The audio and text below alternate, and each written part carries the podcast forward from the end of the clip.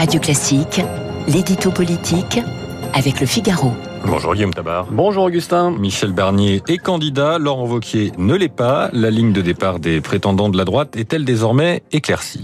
Bah, Elle commence à s'éclaircir. Hein. Euh, on attend encore la décision de Bruno Retailleau, même si on pressent euh, qu'elle sera négative.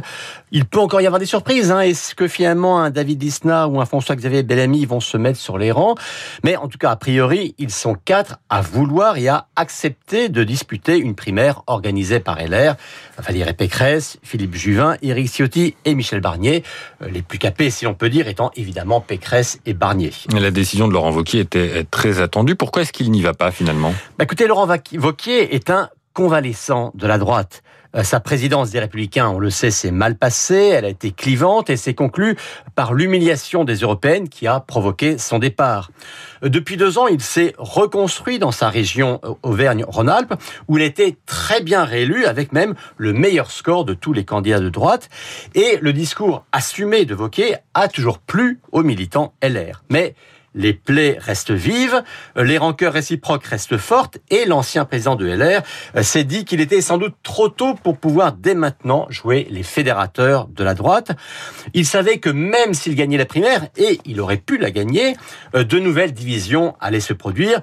Il n'a pas voulu gâcher les premiers fruits de son travail de reconstruction.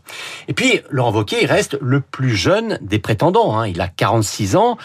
Et sans doute se dit-il qu'en 2022, ce n'est jouable pour personne à droite entre Emmanuel Macron et Marine Le Pen et qu'il vaut mieux attendre 2027 où cette fois il n'y aura plus ni Macron ni Le Pen. Est-ce que ce forfait change quelque chose pour la primaire elle-même?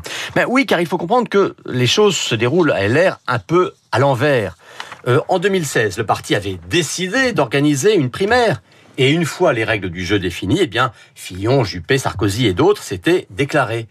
Là, c'est l'inverse les prétendants sont priés d'abord de se dévoiler, et ce n'est qu'après, hein, dans un mois, que LR décidera si oui ou non on fait une primaire. Autrement dit, pour la valider, il faut que l'affiche soit belle. Or, une primaire qui aurait été dominée par un match Pécresse-Vauquier, ça aurait eu du sens. Hein, deux premiers rôles, deux personnalités différentes, deux lignes opposées. Euh, il y aurait eu une vraie et forte alternative et cela aurait créé de l'émulation et de la mobilisation. En un mot, ça aurait crédibilisé la primaire.